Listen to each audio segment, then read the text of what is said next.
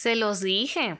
Yo se los dije, hermanas. Ya sé que vengo a reclamar muy tarde, pero si me siguen en redes sociales sabrán que se los dije cómo no.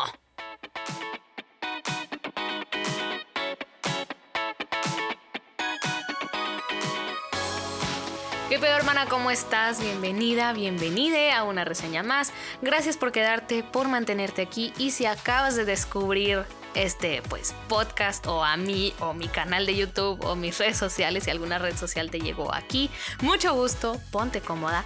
Los que ya, las hermanas que ya me han seguido desde hace tiempo, la verdad, hermanas, lamento mi ausencia, pero como saben, life's a bitch, pero ya estoy de regreso. Vamos a darle full a esto, así que mana, empecemos con la chorcha.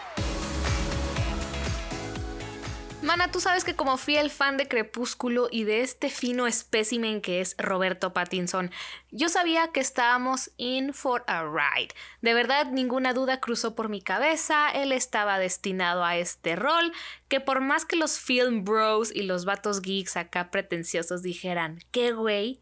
El de Crepúsculo. No mames. Sí, güey, el de Crepúsculo. ¿Has visto todas sus películas? Claro que no, porque no son Marvel. Nuestro nene desde Twilight, hermana, pudo hacer lo que quiso y él dijo, cine independiente, clara que sí.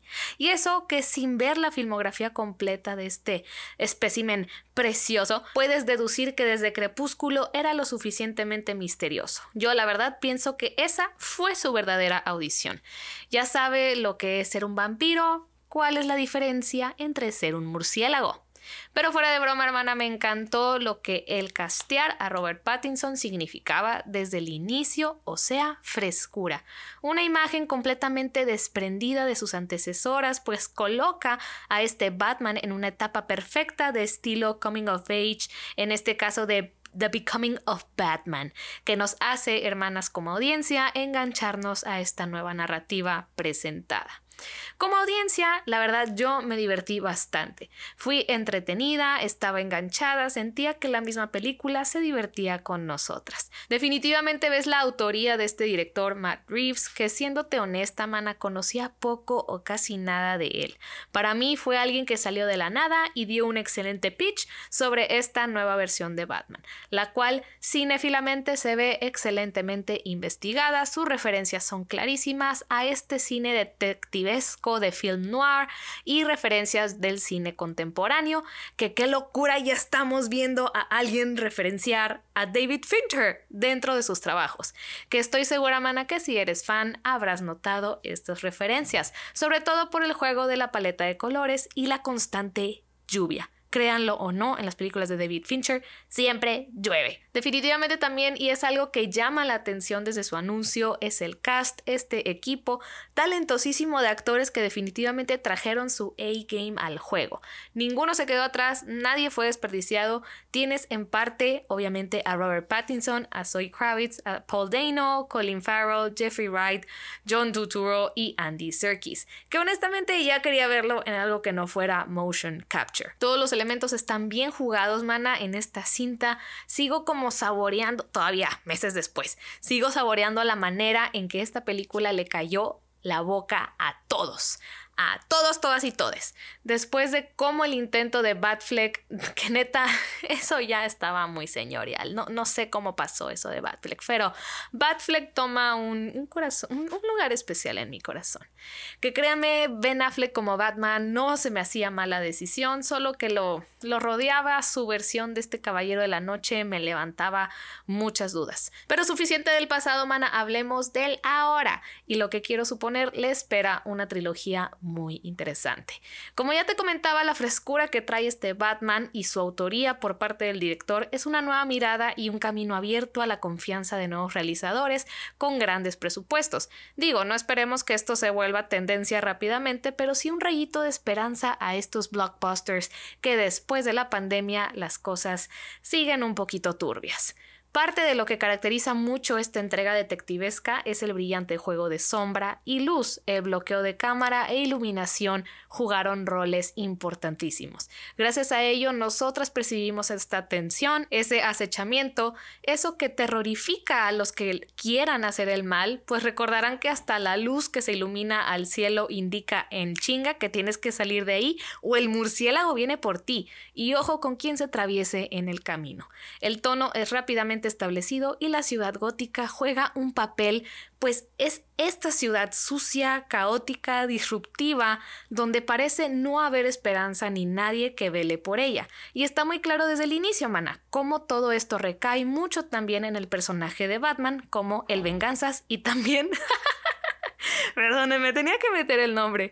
Y él también nos lo hace saber, que para mí es una de esas cosas que peca la película, el sobre explicar un poquito todo. Literal recuerdo esta escena perfectamente donde el teniente Gordon mete un USB a la máquina o a la computadora y el letrero dice encriptado. Lo leemos. El mismo personaje dice, mierda, está encriptado. Ya sabemos, güey. Solté la carcajada, pero son ejemplos así como de... Este es un ejemplo sencillo, pero hay otras cosas que yo decía, bueno, eh, ya lo vimos, no, no nos tienen que explicar de más. Pero bueno, son cositas de las que peca muy poquito la película. Que de hecho me encantó la dinámica entre estos dos personajes. Como que en público parecían tener esta camadería respetuosa, así como que a distancia, cada uno dándole espacio a sus habilidades específicas. Y cuando nada más eran ellos dos, se volvían super befis. Acá entre ellos ayudan con el smokey eye, así como cute, ¿no? Emo. que hablando de maquillaje, qué irreal la transformación de Colin Farrell como el pingüino. De verdad, irreconocible. Sí tuve mis dudas, hermanas, por tanto villano que aparecía aquí y teniendo tanto actor, a veces pasas que como en Avengers está cañón el delegar el tiempo en pantalla, pero aquí se sintió sencillo, pues la historia los necesitaba. Eran clave a la trama y al desarrollo de nuestro personaje principal, el cual fue una ricura ver por qué devolverse esta criatura temida y rota en su persona, junto con el simbolismo del niño. Se convierte en esta figura de esperanza, el esperanzas ahora, reconoce que dentro de sus límites físicos, como Batman, y económicos, como Bruce Wayne, puede impactar de alguna manera. Que siéndote honesta, mana, yo sé que la película es, es sobre Batman, ¿no? O sea, el título dice The Batman, pero yo siento que faltó este balance de la persona que es Bruce Wayne. Aunque si lo vemos un poco, siento que se quedó de lado. Capaz no era importante o lo veremos en las siguientes películas y ojalá también pongamos la luz sobre Alfred, que ya también se nos quedó un poquito de ladito. La película definitivamente aprovecha bastante sus recursos, cuenta con una fotografía preciosa, auténtica, los efectos especiales se funden invisiblemente y la banda sonora por Michael Giacchino es impactante. A veces abusa de momentos donde no se requiere, pero supongo se tomó la decisión por efecto dramático. También la constante variación del discúlpenme por esa desafinación, pero del Ave María y su significado está muy bien incorporado. Es que, ay, mana, yo me puedo ir así de que, y esto, y esto, y también tiene esto, y me encantó. La verdad, hoy vengo manejando puro pinche elogio, mana, porque de verdad es de esos blockbusters que dices, ah esto es cine. Así te llena de buen entretenimiento y te recorre la sensación de algo nuevo. Hermana, ya ni me quiero explayar de las actuaciones de Paul Dano y Zoe Kravitz. Neta que estos dos son un mega plus. Este man dándonos un riddle que es súper DIY, diseñador, copyright. Ese güey es un creativo. Ya, fuera de bromas, fuera de sus habilidades de manualidades, de verdad tenía miedo por este güey, ¿ok? Era impredecible, inteligente, súper acechante en su propia vendetta contra los entre comillas, corruptos, ganando followers, persuadiendo con su mensaje y exposure, porque aparte le gustaba el show y él sabía dar show. Y la reina, nuestra cherry on top, Catwoman, esta personalidad weirdly como gatuna, seductora, inteligente, impulsiva, bien pinche mamada, güey, nada la podía detener, excepto excepto sus daddy issues, ¿no? Pero pues, neta, la química entre ella y Robert Pattinson, Chef's Kiss. Qué situación tan más deliciosa, hermanas. Como último comentario, creo absolutamente que la película pudo haber estado más corta, no porque se me hiciera pesada, para nada, pero habían escenas ya como hacia el final que definitivamente se pudieron haber cortado. Yo no creo que esto sea el corte del director, pero sin duda presiento que fue lo más apegado a su visión. Recuerden que en películas como estas siempre hay un estudio de por medio. Y ojalá, ojalá tengan un consultor hispanohablante a la próxima, porque eso de la rata alada, what the fuck? Mana, yo le doy a esta película en entretenimiento 5 Andy Stars de 5 y cinematográficamente en cuanto a valor cinéfilo, artístico y todas estas reglas que quieras del arte del cine, le doy 4 Andy Stars de 5. Y esto ha sido todo, mana, por la reseña del día de hoy. Muchas gracias por escuchar aquí en este podcast. Y si estás en YouTube, muchas gracias por ver también este pequeño rostro.